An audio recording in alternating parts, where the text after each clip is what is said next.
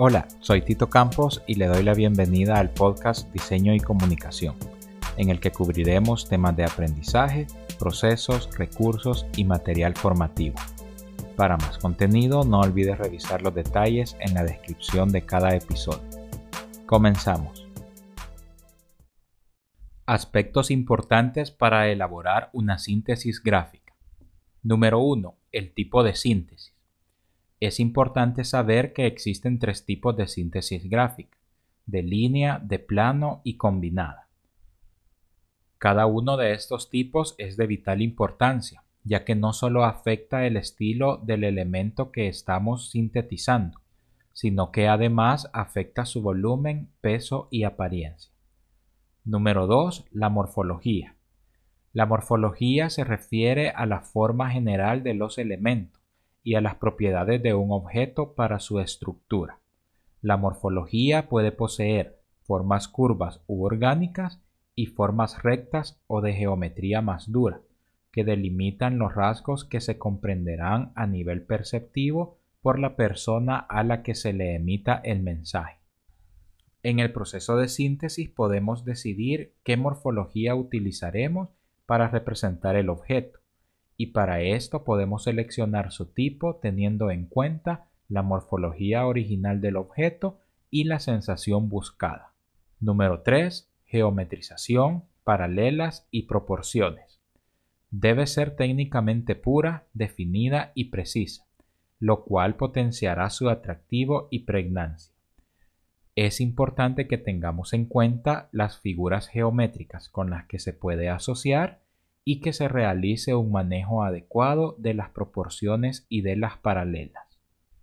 Número 4. Foco para la autocorrección.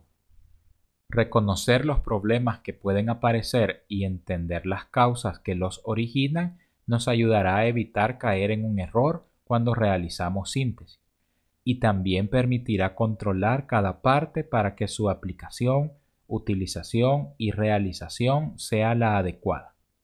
Debemos tener en cuenta que los problemas que pueden ocurrir son de siete tipos. Número 1. Problemas de reconocimiento del grupo de personificación o identikit. ¿No se reconoce? No funciona como una representación acorde al grupo de personificación. No se respeta la esencia del identikit, deformándose o generándose una cosa muy distinta. Número 2 problemas de falta de síntesis. Se sigue sujeto a las luces y sombras, lo cual no es un buen camino para sintetizar. Hay sectores que pudieron ser sintetizados y otros no. Número 3. Problemas de terminación y falta de geometrización. Debido a la falta de geometrización no es posible conseguir la apariencia deseada. No hay perfección en los trazos y las terminaciones parecen realizadas sin ningún tipo de guía, por lo que son difícil de comprender y aplicar. Número 4. Problemas de convivencia, planos y líneas. No se sabe qué tipo de síntesis es.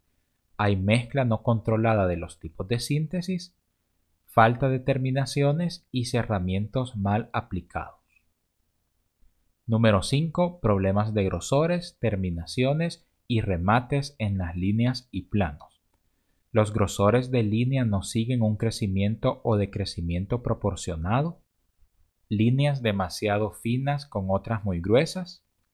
Se ha contorneado la forma literalmente. Hay demasiados cortes. Número 6. Problemas de uniformidad y coherencia. No hay coherencia. Hay curvas suaves como rectas, lo cual genera un aspecto extraño. No hay uniformidad como conjunto de trazos o formas. Se desarma. Número 7. Problemas de pregnancia y atractivo. Como resultado, la propuesta de síntesis no logra ser pregnante o fuerte. No logra presentarse como atractiva.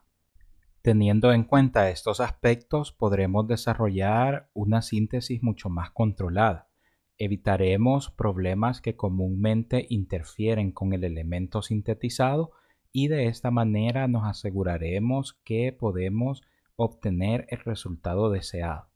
Además, estos aspectos para la autocorrección permiten que durante el proceso podamos controlar cada uno de ellos y asimismo el resultado sea mucho más comprensible para el receptor. Gracias por escuchar hasta el final de este episodio. No olvide suscribirse para no perderse los nuevos contenidos. Hasta luego.